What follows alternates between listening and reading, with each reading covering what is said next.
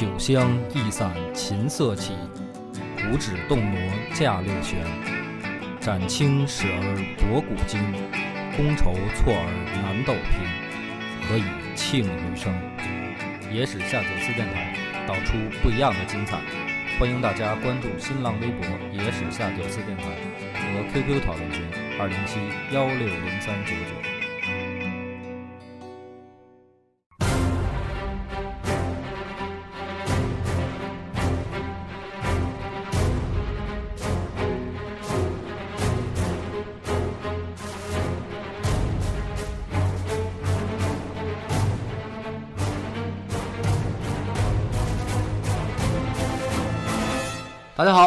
收听《野史下酒》，我是主播恶霸波。老番仔，彭越，豆豆，胡子，那个，咱们接着聊刘秀。咱们上回呢就说刘秀已经赶到洛阳了，然后政治任务是修宫殿。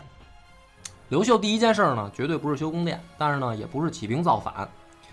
他到了洛阳以后呢，先依照汉朝的旧有制度啊，设置各级的官员和办事机构，就是把整个一个无政府状态的洛阳呢，先让它变得一个有秩序。有人给老百姓办事儿啊，你政府公务员都都都这个都跑了，那不行啊！老百姓现在最需要的是秩序，所以呢，刘秀办完了这件事儿以后，才开始修宫殿。在洛阳一住呢，就是一个多月。这一个多月里边啊，也充分了等于体现了他的一个施政理念和才华。还有呢，就是这个时候反映出来，刘秀绝对不是一个像王莽那样的理想主义者。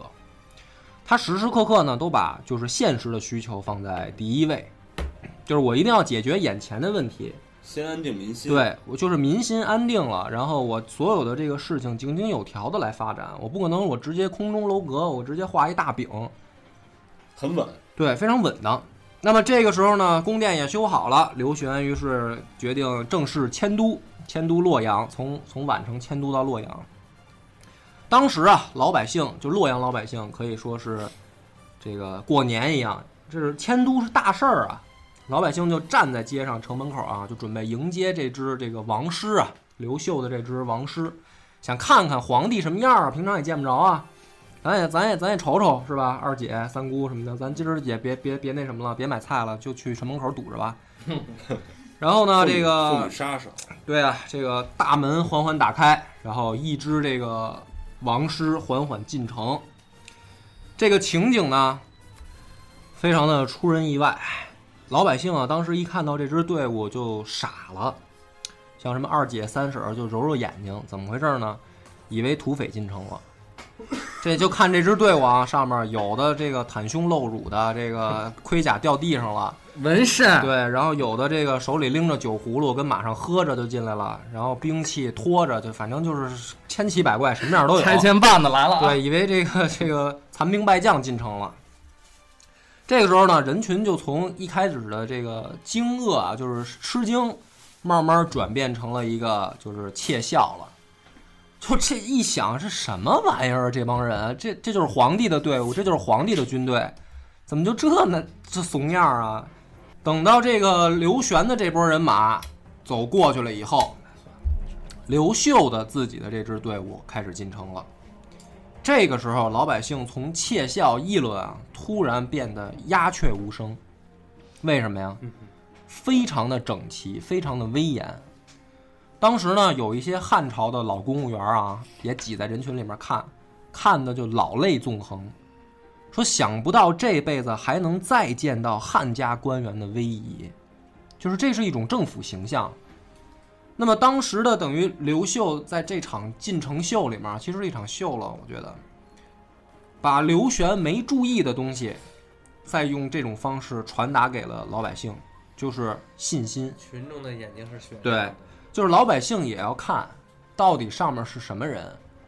如果全是像刘秀这种二流子，是吧？这帮土暴发户、农民这样这种衣衫不整的进来，老百姓肯定都没信心了。但是好歹这里面有一支队伍在刘秀的带领下，让人感觉到了是可以靠得住的。那么不管怎么说吧，反正这会儿刘玄他是名义上的皇帝。那么这个皇帝呢，他就不满足这种名义上的统一。虽然他表面意义上是皇帝，但是实际上天下并没有统一，还有人在。造反，还有人还还对他想成实际上的这个统一，怎么办呢？就请教狗头军师嘛，他手下这个朱伟又帮他出招，说对大哥，你说你呀、应该这样，军事打击为辅，政治诱降为主，就是你招安就行了，你别这个出去跟人干，这个外面水深水浅你也不知道，对吧？你就封官儿这个许愿嘛，让他们投降就完了。但是派谁去呢？这个活儿不好干啊，因为你你你不跟人打，你怎么能让人投降啊？就是这有人就建议了，说让刘秀去，就是这反正也知道是个扛雷的事儿，对，对吧？反正刘秀这人，你你们不是也不想重用他吗？完了这事儿又不好办，干脆你就让刘秀去呗。那么在这样的情况下呢，这个十月的时候，刘秀就顶着破虏大将军、行大司马氏的头衔儿，离开洛阳。第一个招安地点就是河北，就是现在的河北一带。那么在河北这儿的情况是什么呢？当时河北的起义军就是乱军啊，有铜马、青毒、五番、五校、由来、大抢、大同、高胡，算下来有数十支人，就是数十支人马，总计呢达到百万以上，就是乱军。你听名字还有叫大抢的，这一看就不是什么正规军嘛，对吧？对，出发之前呢，刘秀把阴丽华送回新野的老家，自己也心疼，怕出对，事怕出事儿，主要也是。还有一个呢，刘秀这时候心里清楚，就是这个龙要出出水了，就是他虽然前面面对的是百万乱军，自己手里面一个人没有，但是刘秀也清楚，他这回可以远离政治中心了，要对他翻身这是一个机会，这是一个机会。而且呢，为什么要送回新野呢？因为南阳太守是他唯一现在能够信任的，就是那王常。哎，当年跟他哥就是拍膀子这个称兄弟的那哥们儿，所以把阴丽华送回老家，他还可以放开膀子干。有一天晚上啊，这个冯毅，就是咱们之前说这个仗义那哥们儿，就跑到他这个卧室来了。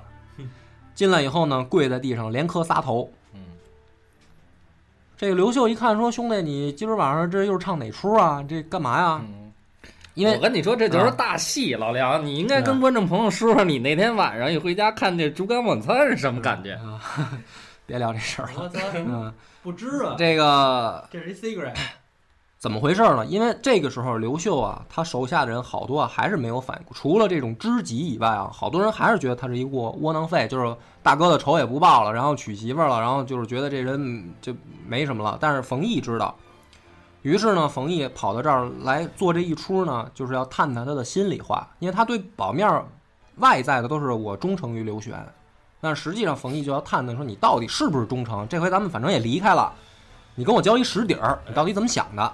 刘秀呢就笑了笑，就是目光当中就传达说：“兄弟，你想什么我明白。那你看这事儿怎么办？要么你说说。”冯异呢就说：“为今之计啊，时不我待，应该赶快分派官员巡视各州县，处理冤案，广施恩德，招揽人心。然后呢，这样的话，咱们在河北一带大事可成。”就是能站住脚。对，站住脚，然后咱们的大仇可报，就是咱们应该这么办。河北一带呢，在这样的情况下，就是他出这招，刘秀就开始用啊，就派人去按照他这个方式去进行，所以民心大悦。老百姓这时候最需要的就是秩序，嗯，对，如果有人来做这件事儿，老百姓就觉得这是好官儿，他这个人是好人。那么刘秀在这样的话呢，就是等于在河北以行大大司马氏的这个情况，和抚慰各州县的这个消息就传开了。江湖上呢也有闻风而动嘛，就知道这个刘秀是真龙，反正也不是真龙吧，反正就是明主。反正穿的像样儿是真的。哎，这个消息呢就传回到了他的老家新野。这个时候，在新野有一个人，也是在破茅草屋里边坐着啊，听到这个消息以后，热泪纵横，仰天长啸道：“大事成矣！”对，然后呢，甩门而出，杖策北渡，就追刘秀去了。这人谁呢？就是他年轻时候那个同学邓禹，小神童。就是当年他们不是在长安一块儿学习嘛，后来就分别了。这个时候，邓禹回到老家以后，听到哦，我秀哥在北边成事儿了，走着我就追他去。我觉得这个就是一幕，反正反正，当然从这个刚才咱们上一期就是说了，呃，刘秀反正已经开启了一个收将模式，就是从这个时候，云台二十八将陆续陆陆续续的就以这种方式投靠到他身边儿。现在收了仨了是吧？对，收仨了。就是降临，不是他他本身，比如说朱佑这些人已经跟着他了，然后这个你想什么？我就是每次读到这儿我就特别激动。什么叫甩门而出，杖策北渡啊？直接拽门走。对，拽门拄着拐杖就说我找大哥去了不是，其实老梁你要分析一下，啊他不摔门啊，就不正常了，就是那门其实也不禁他摔，可不能不是，关键关键大哥得计了，对对对，他对有这层关系呢。要哥你，你甩吗不？是你你接着往下听啊，不是，拄着拐杖如何也潇洒不了吧？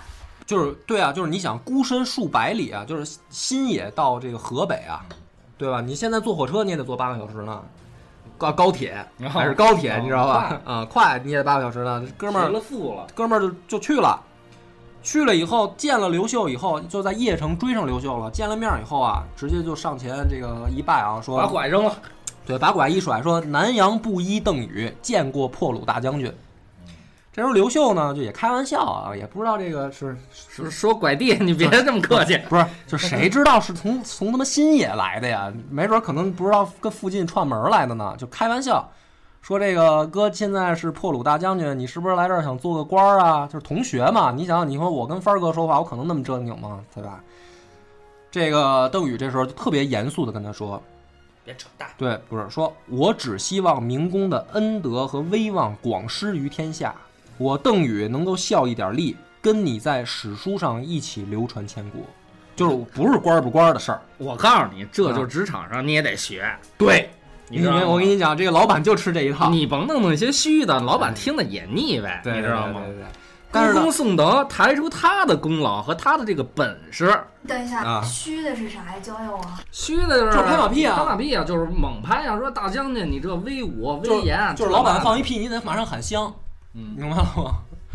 当然，我们现实生活中我们也不这样，其实虽然老板放完屁，我们也骂，对我们也当你大你外边放去，我们我们也捂鼻子，对这个太假了。但是不是这个拍马屁归拍马屁，但是下面是真格的，就是刘秀也得考察一下说，那这个兄弟你给我出出招啊，咱现在怎么弄啊？你既然来投奔我，你有什么想法啊？邓禹呢就跟他开始说了，说我在南阳啊，就经常做这种市场调查，我分析好长时间了。这刘玄是既没实力平天下，也做不到什么审时度势，这个做出正确的战略部署。就是一缺的。就是一缺的。我相信这个天下很快就会大乱，然后再次的战火遍地。当今之计，大哥，你应该利用河北作为根据地，招纳英雄，然后努力取悦民心，像你的先祖刘邦那样建立一个不世功业。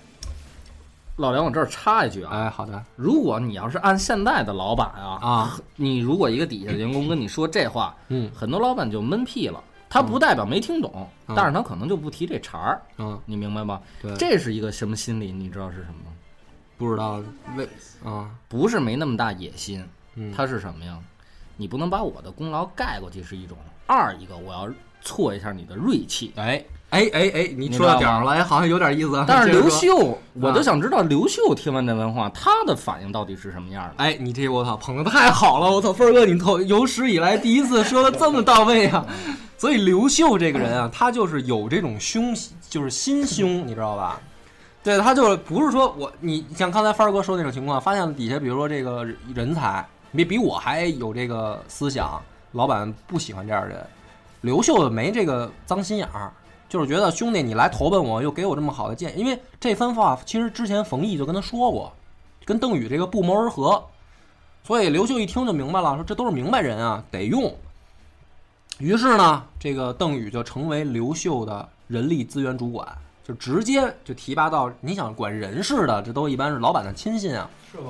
对啊，那么邓禹从此呢就成为刘秀的第三只眼，专门为他发掘人才，就是这属于就是怎么说呢？这是一种，这是一种信任。嗯。那么就在邓禹追赶刘秀的时候，这个桥段又发生了，就是还有一个人也在北渡黄河往这儿赶。是谁？哎，这个人就是，嘿，等会儿啊，你乐鸡我吗？琢磨一会儿，我他妈今儿忘名儿哦，对，这个人叫贾父。哎，我差你那那王霸呢？王霸已经不是王霸已经留下了，已经已经干事儿了，已经不用开始表态了。这个时候他手下已经有一些人了，比如说王霸、季尊这些人，已经就是负责军队的纪律。王霸王霸特逗，王霸专门负责这个打黑社会，啊在他手底下。就是当时的这个，因为各地都乱嘛，局势特别乱，黑市也多，然后王霸就专门带人抄黑社会，这是王霸。你既然问了，我就提一句。以后主动啊，这好的，好的。咱们说到贾复了，贾复也是北渡北渡黄河追过来了嘛。这个贾复是谁呢？就一开始啊，他在这个汉中王刘嘉，不知道你还有没有印象？就是他们一开始跟绿林军这个会合的时候，不是派了一个叫刘嘉的人去那儿，这个等于拉关系嘛。这个刘嘉呢，最后在刘演死后，他八面玲珑，被封为汉中王了。贾复当时呢，就在这个刘嘉手下这个干事儿做官儿。刘家呢，封为这个汉中王以后，定都南郑，手下也拥有几十万雄兵。结果呢，天天这个贾父就见了刘家以后，就说他，说你有没有点出息啊？说马上这个天下就要大乱了，就是你别看现在刘玄这个这个德行，他没没戏，长久不了。说你好歹也现在是个汉中王，然后手下也有几十万雄兵，你能不能别天天老婆孩子热炕头的？你想点大事儿，就天天骂自己这老板。这刘家呢，其实也是其实好脾气，让他这么一说吧，也经常面红耳赤的，然后也不说话。后来有一次呢，实在忍不住了，这贾父跟那儿一边骂着，刘家从从这个这个衣兜里边就掏出来一封书信，就说：“兄弟，你说的呀，我也懂，你说的也对，但是呢，我确实不是那块料。你在我这儿啊，你老这么骂我，我也受不了。对，说我这儿有一封推荐信，说那个我那兄弟刘秀不错，要不你找他去吧。就给想给蒋发，就就是刘刘家，其实心里边也明白自己确实也不是那块料，也知道刘秀可以。说既然这是个人才，就给人发过去。哎，就给他发过去，让我让我兄弟用也行，就是这就算不错了，你明白吗？一般老板也做不到，做不到刘秀那个境界，连刘家这境界也做不了。一般这样的肯定就直接辞退了。结果呢，这个贾父拿着刘家这封书信，就是去河北追刘秀去嘛。走到刘秀大营门外的时候，把这书信拿出来了，撕了个粉碎，然后大步就朝刘秀的军营就走进去了。是不是因为看不懂字儿？不是不是，这个里边啊体现着一种就是自己对自己的信心，自信，就是他这当时就是这么一种感觉。如果这人啊没有这个慧眼识英雄的这个眼光那，也就拉鸡巴倒，也就拉倒了。哎，我也不不不跟你玩儿，我也不靠你这封推荐信，对，有骨气啊。就是就是这这么这么一混人，说白了，哎，结果进去以后，毫无意外的先得见人力资源主管嘛。人力资源主管恰好就是那邓宇，这哥们儿也是个人才啊，英雄见英雄，肯定就是英雄相惜啊。马上就邓宇就掩饰不住自己的激动，说这回是捡到宝了，这是人才。但是他妈这回现在的社会，人才见人才就是互相踩，那这时代人心不古人心不古，好吧世风日下，人心不古。那么邓禹呢，马上就把贾父推荐给刘秀。刘秀信邓禹的，觉得这个我兄弟推荐的人肯定没错。贾父呢，虽然刚刚投奔到刘秀的麾下，但是做他做人就这样，一点儿这个属于畏手畏脚都没有，该管的就管，该骂的就骂，跟在刘家那儿一样，也不管自己骂的这人是不是比自己资格老，就得罪了不少人。那这日子一长，好多人就到老板这儿打小报告，说你看这人什么玩意儿啊，对吧？大哥，我跟着你是当年从南阳一块儿打出来的，咱们这关系是吧？咱这交情，你让这么一人在这儿搅屎搅屎棍子，不合适吧？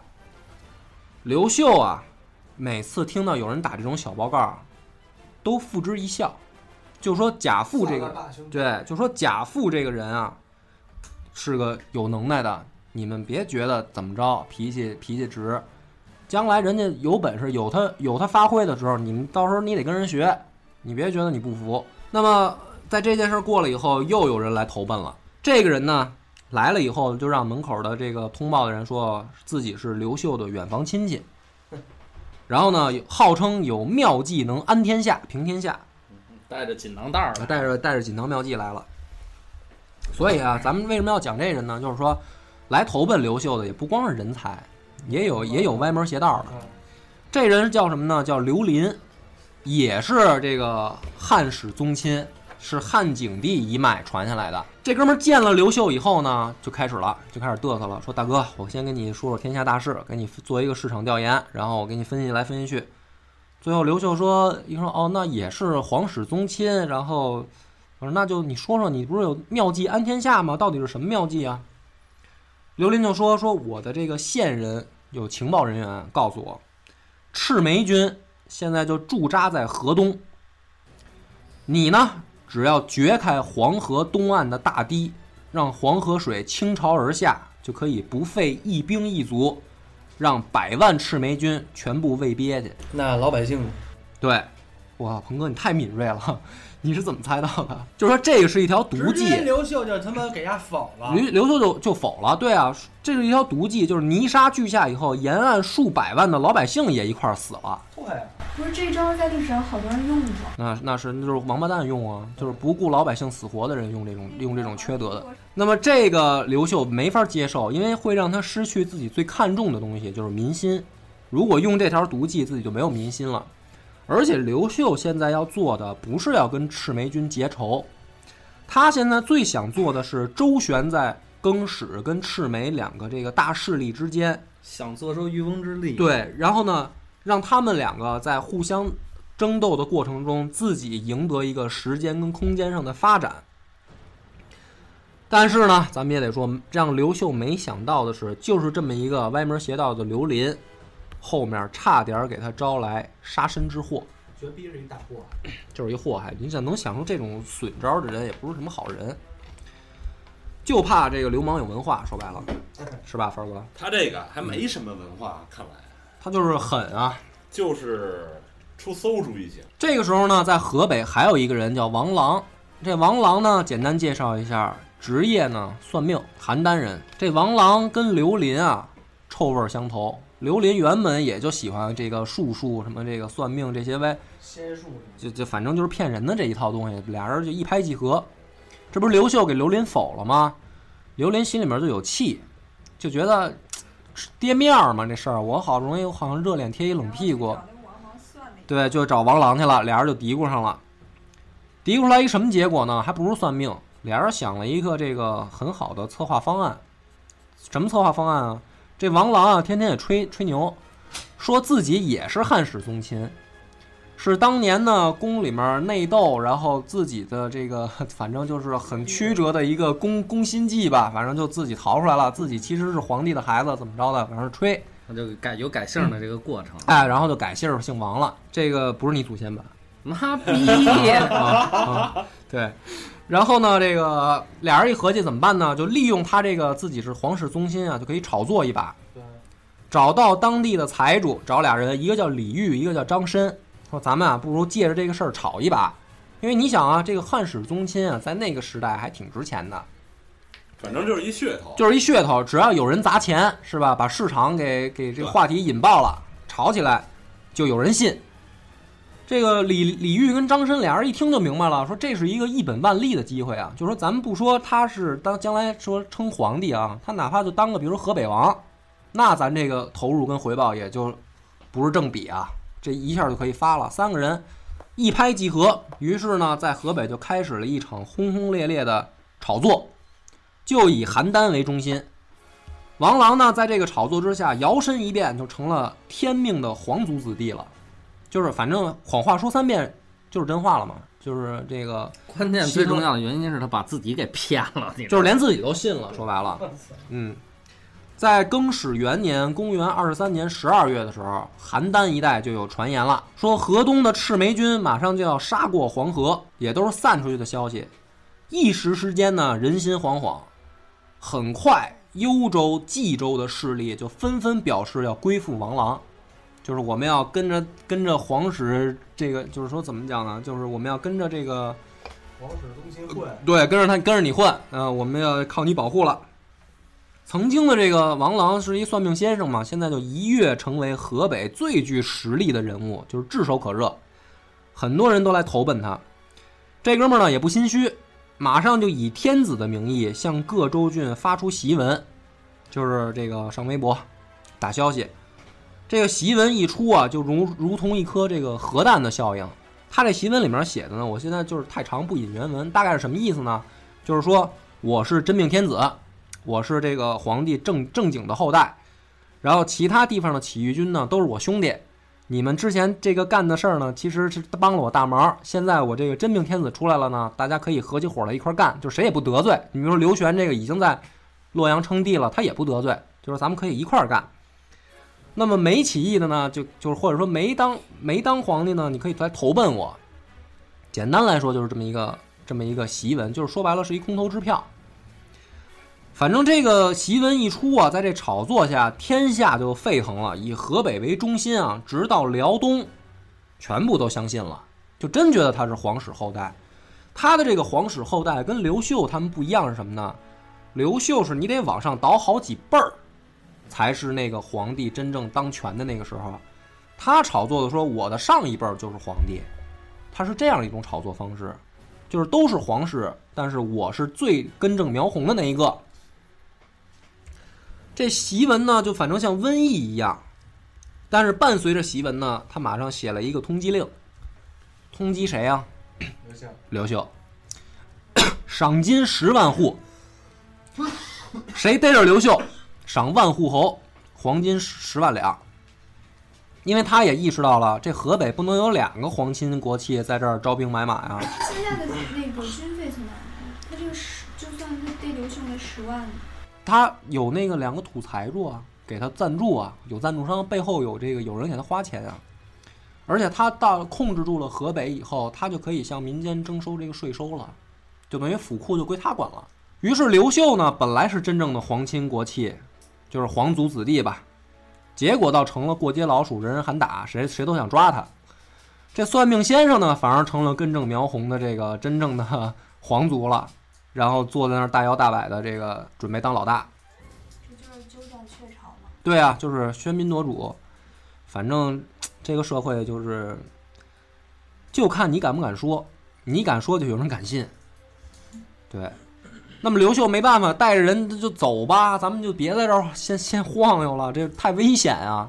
就往往外跑，跑到哪儿呢？跑到蓟县这块儿啊，离这个等于就是王朗这个政治中心还远一点儿，咱们先在这儿站住脚。结果没想到到了蓟县以后，当地的这个官员没见到一个，老百姓呢见着刘秀他们也像躲鬼一样，就是别别招我，大哥，我我不想跟你掺和。刘秀没办法，怎么办呢？就说那咱们也得先先站稳脚跟儿啊，咱们先在这儿住下来吧，看看情况。他他不知道啊，就是这通缉令早就散开了。就在刘秀到达蓟县不久之前啊，这个卢奴县，就是现在的河北定州市的城门外，又有一个年轻人提枪牵马，这个看着城墙发呆，就是来投奔他的。这人叫什么呢？叫耿熙，是云台二十八将里面我最崇拜的一个，就是比那些什么冯异还厉害。这个人，这个人这个时候刚刚二十一岁。他见到刘秀以后，第一句话就是：“王朗何惧？我能助将军得天下。”那手下刘秀这时候也有不少人才了，也都是一顶一的这独当一面的这个人物了。一听这个，就是说年轻人不知道天高地厚，跑这吹牛来了。但是刘秀呢，就一看说这小伙子仪表不凡，是吧？眼露金光。一没准真有本事，说咱们听听他到底是怎么回事，哪儿来的，什么背景？一打听知道了，这个耿熙啊是上古太守耿况的儿子，从小呢喜欢研习兵法，并且擅长骑射，就是不但文的行，武的也行。上古这个地儿是什么呢？是汉朝自打北击匈奴以来，上古渔阳是汉朝养骑兵的地方。这个地方的骑兵天下闻名，可以说汉朝最精锐的部队就在这儿。这支部队常年对外北击匈奴，就是一般不踏足中原，但是是当时汉朝最牛逼的一支特种部队。渔阳是吗？对，上古和渔阳，就是后来安禄山跟史思明造反那地儿。那是不是就甘肃那边了？不是不是不是不不不，怎么密云？鹏哥，朝阳，英雄的故乡，好吧？因为那阵儿原来也叫渔阳。对，然后呢，这个时候这个耿熙呢就给刘秀提出建议了，说目前王朗的主力啊都在河北的南部，我们现在呢应该向北转移，暂避锋芒。去哪儿呢？去上古和渔阳。上古是我爹的，渔阳太守彭宠是你的同乡，你们南阳老乡。只要你得到我上古和渔阳的这两处兵力的支援，这支兵就像这个怎么说呢？潘多拉魔盒里边的这个怪物，你要是放到中原来，可以说神挡杀神，佛挡杀佛，没人拦得住了，都得死。都得死。耿熙提出这个建议，然后马上接着说：“说你呀、别着急，我现在啊，咱们就走，我就去说服我爹。我不是光给你开空头支票，我马上就去去把这事儿给落实了。”这个时候，刘秀就高兴疯了，就是他没想到这是贵人相助啊。区别在哪儿啊？当时你说，比如说邓禹、邓禹也好，冯异也好，王霸也好，这些人吧，没兵啊，贾复这些对没兵，人才归人才，但是你手里面没货，你人投奔我来，我现在最要的是最需要的是兵。这耿熙这一番话，可以说把刘秀这个心里面的小火苗给点的蹭蹭的，就觉得自己这个行了，有戏了。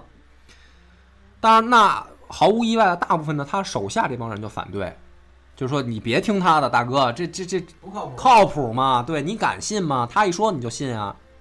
刘秀这时候就跟他手下的兄弟们就说：“说你们别小看这小伙子，这个人将来就是我们的北道之主，就是咱们将来。你别看咱们这几个人谁都不服谁，将来咱们能不能在这天下混，就看这小伙子这句话靠不靠谱了。”但是呢，这个时候刘秀也知道他手下就出现两方意见了，对吧？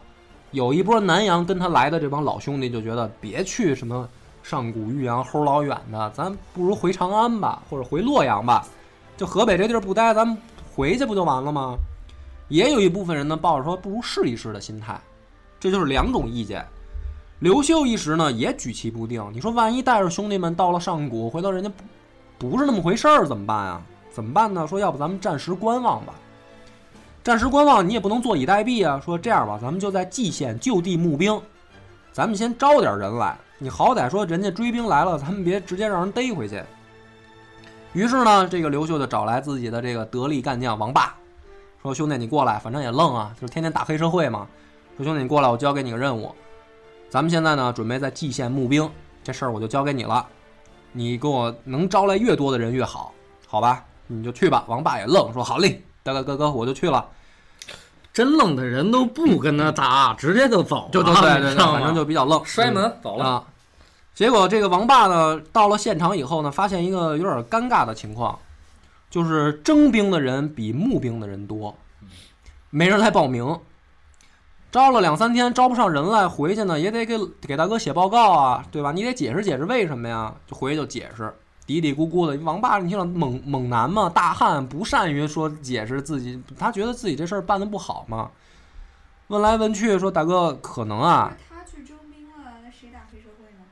不是他们，他们他们被黑社会追的到处跑了，现在已经，这个他要找人来再再打黑社会。这时候，王霸就解释说：“大哥，这个蓟县这地儿啊，可能人口比较少，就是也不是什么大的县城是吧？大的省会什么的，这人也比较少，真是募不着，不好募这人，没人来报名。”就在这个王霸还结结巴巴在那儿解释的时候啊，外面突然就喧哗起来了。然后呢，这个刘秀手下有两个猛将，一个叫冯异，咱们介绍过，还有一个叫姚七，就冲进来了。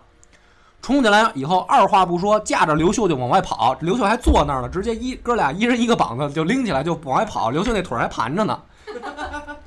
说这个刘秀就说：“兄弟怎么了？什么情况？”说：“大哥快走，外面来人了。”刘秀一出去一看啊，外面人山人海，被老百姓围了个里三层外三层。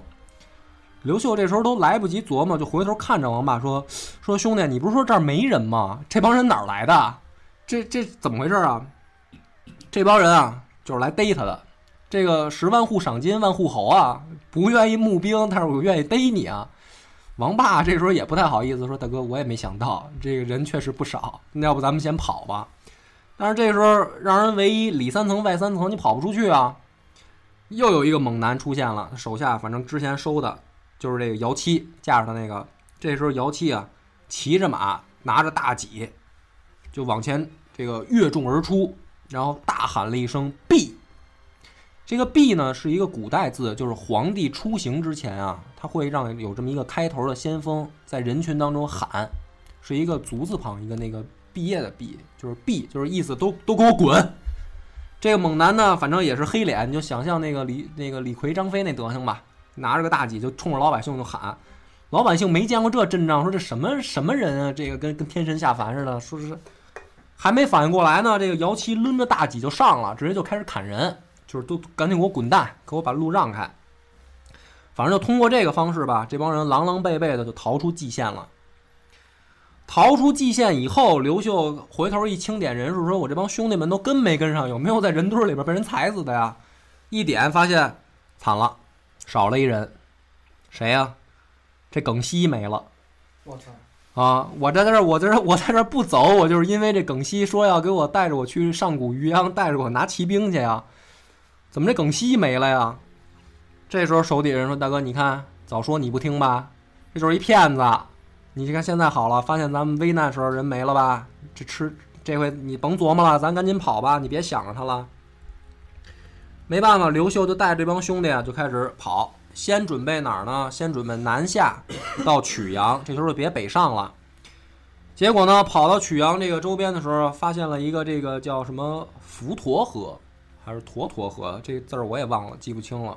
就这河在前面就给他们拦住去路了。这个时候呢，这个前面传令兵回来了，说：“大哥，我有两个消息，一个坏消息，还有另一个也是坏消息，你先听哪一个？” 刘秀说：“你这时候还跟我扯什么淡呀？说你先先说第一个坏消息吧。”传令兵说：“嗯，前面这条河，嗯，没结好冰，有的地方可能会塌，咱过不去了。”刘秀说：“那第二个坏消息是什么呀？”嗯，传令兵说：“第二个坏消息是河边也没有船，咱们确实过不去了。”游泳呗。对，刘秀这时候说：“你这孙子，你就直接说过不了河不就完了吗？你跟我这废什么话呀？”这时候回头就就琢磨说怎么办啊？这后有追兵，前有大河拦路，又看见王霸了。王霸说：“跟王霸说，兄弟你过来。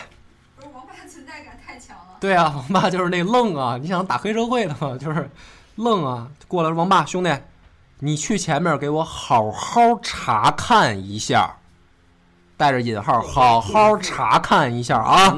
兄弟，看听听明白没有啊？王霸说：“大哥，得嘞，我我我明白了，去了。”你关键你跟这么一愣人说暗语，他听得懂吗？听懂了，你听着啊。回来以后，王霸说，就四个字儿，兵坚可渡。好家伙嘞！就是大哥，我都明白了，我都踩一圈了，你掉不下去，放心吧，咱走吧。刘秀这时候心里面想啊，没那么愣啊，闹半天知道我想说什么。说得了，大伙儿赶紧，咱们就上吧。然后马上这帮人就开始渡河，踩着冰就过去了。正好啊，刚刚过河，冰就塌了。兵一塌呢，就把后面的追兵给阻断在河对岸了。这时候刘秀也高兴疯了，说：“这个，说没想到啊，兄弟，够险的。我我我本来以为我过去就行了，我估摸着可能有人得掉下去，没想到咱还都过来了，挺好挺好，这事儿办得不错。他们一行多少人？一行其实也就几十来人，就是带着这帮兄弟嘛。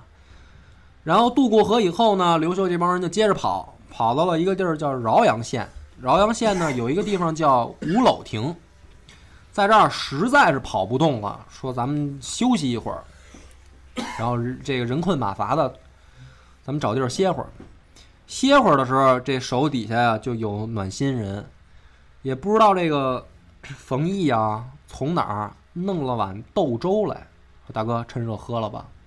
就是你想这帮人匆忙逃出来，身上也没干粮，什么都没带。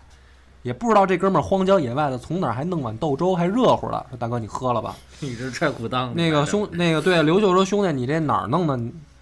那个这个冯毅说大哥刚才刚喝的。说大哥别问了，可能问清楚了你就不想喝了。刚吐了。说行了得嘞兄弟喝吧。喝完了以后接着赶路。嗯，一喝嗯，顶你有胃炎啊？好像。顶着这个顶风暴雨，这时候天上还下雨了，到达了下一个目的地南宫。这个时候呢，刘秀到了这儿以后说，有必要啊做一番演讲了，振奋一下兄弟们的士气。这个话刚没说呢，这个雨又下起来了，狂风暴雨。这个底下兄弟们说：“大哥，要不咱们进亭子再说，别跟这儿淋着了。”这帮人呢，落落魄魄的又躲到一个破屋子里面，坐这儿，刘秀也没心情说了，这还说个屁呀、这时候冯毅不知道从哪儿又从兜里蹬蹬出来一烤兔腿儿，说大 大这是一个百宝箱啊！对，说大哥那个厨子，说 说趁对啊，说趁热吃吧，说这个 也别问别问哪儿来的了，好吧？这个赶紧别让别人看见，你先闷墩儿密了吧。这个时候刘秀就感动啊，就说都这节骨眼了，兄弟还想着我这伙食问题呢，就感动的就哭了。哭了以后呢，就就指天就发誓，说大事不成，愧对诸公。就跟兄弟们说，我说咱我要是成不了事儿，我真对不起你们。对不起，这烤肉腿儿和他妈那豆粥，对，这对不起。后来呢，这个后人们啊，就在这个地儿修了一个亭子，叫大风亭，就纪念刘秀这个逃亡生涯。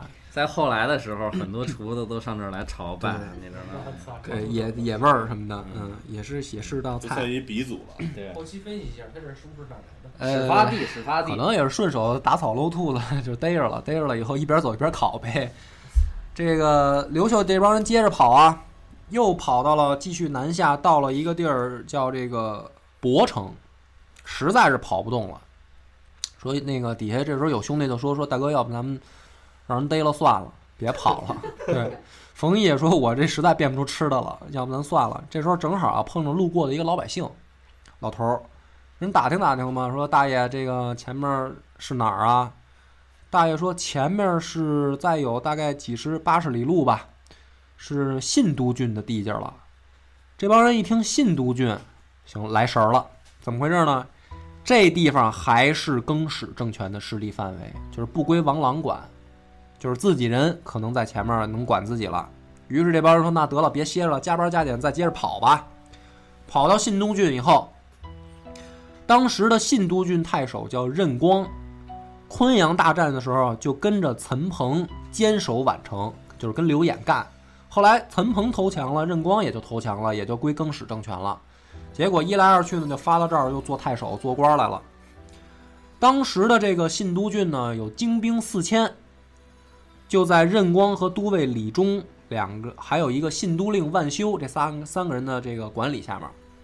虽然人不多，但是这三个人也是名将，就是调教的不错，人不多，战斗力比较强悍。所以王朗也曾经打过这儿，也没打下来。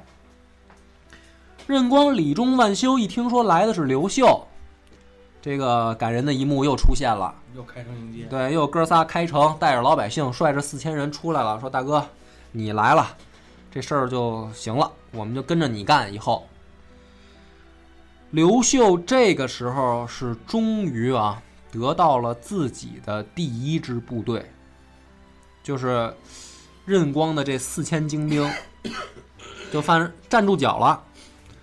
所以你看刘秀这个人吧，怎么说呢？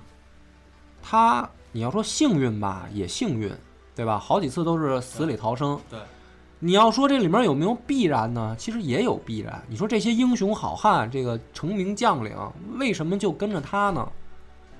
这里面其实不是没有原因，就是因为刘秀的这种人格魅力。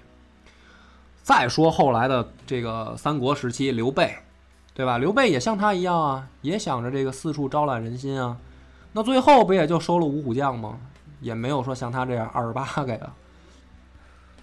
那么，在这个信都站住脚以后，没过多长时间，又有人来了。何荣太守匹同带领精锐骑兵两千人来投，宋子县人耿纯率领门族门客两千人来投，然后昌城太守刘直率部数千人来投刘秀，就是他这个这一投就好多人一块儿投，好多人一块儿来啊，对啊。时代运转。这里面最变态的，我现在要提一句，就是这个耿纯。耿纯率领着门族门客呀、来投的时候，还带了好几百口棺材。当时刘秀也慌了，说：“这兄弟嘛呀？干嘛来了？找我玩命来了吧？这什么情况啊？”来了以后就问他，说：“这个。对，后来那个三国时期，庞德就去就就那什这就是表一下决心吧，这表决心就咱，就咱们就讲嘛，就是问他说，刘秀说，大哥，你这是什么意思啊？带着几百口棺材投奔我？耿纯就给他解释，说这个我呀，本身呢也不是本地人，那么我手下的这些这个宗族门客呀，其实他们呢，有的部分人啊，他不想来投；有的人呢，想去投王朗，就是信心啊，并不坚定。我的这个做法就是让他们坚定信心，就是棺材你都一块给我拉来。咱们既然投奔人家刘秀，咱就跟人好好干，死就死在军里面，不走了。刘秀一听说哦，那我明白了，就是哦，这是个决心，说也行也行，明白了。所以在这样的情况下呢，刘秀在信都收到了任光、李忠、万修、匹童、耿纯、刘植这六个人，被称后来称为河北六杰，就是他的这个队伍越来越大。在这儿呢，还要插一句题外话，就是刘秀这个时候虽然人多了，有人来投奔他，但是内部出现了一个非常可怕的问题，就是我讲刘秀这段不想按咱们《水浒黑账》那个讲法了。因为《水浒黑账》就讲派系斗争、勾心斗角嘛。但是这个时候，刘秀也面临同样问题，他手下的兄弟们就即将分成两波，一波是他的老乡南阳这边出来的，还有一波就是河北这边出来的。这两拨人其实面和心不和，但是怎么处理呢？咱们不能像《水浒黑账》那么讲，咱们先往下说。这个刘秀现在手里面虽然有人了，但是相比王朗来讲呢，这点人还是干不过人家，人数上不占优势。这时候呢，任光给他出一主意，说：“大哥，你可以征召奔命兵。什么叫奔命兵呢？用现在不是用现在的换讲啊，就是预备役。哎，当时呢，这个刘秀一说也行，说反正咱也没钱啊，那就招预备役呗，让任光、匹童、万修、李忠。”四个人各带一千兵马，就在信都周边招奔命兵。给奔命兵的许诺是什么呢？原文是：“出攻庞县，若不降者，资听掠之。”什么意思呢？就是你们这些预备役，将来如果出去，你们可以在进攻周边的这个州县，如果不投降的，你们随便抢。呃，说这样的话，可能大家觉得刘秀这不是臭流氓的这一面就出来了吗？你怎么能够袭袭扰周边百姓呢？但是区别就是，咱们也刚才说过，刘秀一般是要解决眼前的问题，就是我得先保证我能生存。那么这个终于摆脱了被人追杀的悲惨命运以后，这个刘秀又又琢磨起之前那个问题了，就是这票人，咱们现在是南下呢？还是北上呢？估计就是北上了呗。不是啊，你听着啊，他没主意啊。这个时候呢，手下出了一个经典的这个，又是一个案例啊，叫一言以兴邦。就是这个匹童有一次在开会的时候，突然站出来就骂了，说你们这帮王八蛋，就指着这帮南阳的将领，说你们这帮王八蛋就是想误了主公的前程。南阳这帮人一听也急了，这帮比如说什么这个这个什么。是吧？邓禹这帮人，朱佑也都是从小混黑社会的。说你什么意思啊？就拔剑要要对砍了。这时候刘秀就咳嗽一声，说什么意思啊？要内讧是吧？我先听听匹童要说什么。匹童说：“您现在麾下数万之众都是河北人，这帮河北人是不会抛弃父母家小跟着你退回汉关中的。”寄人篱下，那时候你丢失的可不仅仅是河北，还有威名、军队和你现在的一切。想就是你想往南走，这事儿是根本行不通的。那怎么办呢？刘秀这个时候也疾步向前啊，扶起匹童，感叹道：“说兄弟，你说说那怎么办啊？”匹童说：“啊，既不南下，也不北上，咱就在这儿。虽然人比对方少。”但是这王朗就是个猪一样，你不是打不过他，你别觉得自己人少，咱就在这儿作为根据地，从这儿发展，哪儿也不去。刘秀一把扶起匹童啊，感叹的就说：“听君一席一席话，如醍醐灌顶；将军一言，胜过雄兵十万。”这个时候，刘秀就已经开窍了，他从这个时间点开始，不再是一个。起义军的将领，他心中已经逐渐蜕变为一个要逐鹿天下的枭雄，就是一个争霸河北的战略蓝图，在他脑子开始形成了。就咱们这个人有点有点小，这个人有点像这个曹操的荀彧的感觉了哈。对啊，就是官渡之战僵持的时候，他对对就是曹操说这一番关键性的这种战略的对对对有一方向，要靠这样的人来给他一个就是点破，就是人刘秀是聪明人，但是有的时候也会犹豫不决，但是呢，他不用人来给他出战略策略，给他一个信心。对，就是给他一个信心，告诉我一个方向，后面的事儿我自己就知道该怎么做了。从这一刻开始，刘秀就是一生当中啊，他制定过无数的战略蓝图，就从这一刻开始。那么在这个匹从的劝说下，刘秀就开始全力经营河北。首先要干嘛呢？打巨鹿郡。巨鹿郡是通往邯郸的咽喉，这个地方刘秀不出手则已，一出手就要捏住王朗的脖子，就是我一剑要封你的喉。既然要干，我就要打你的要害、致命点。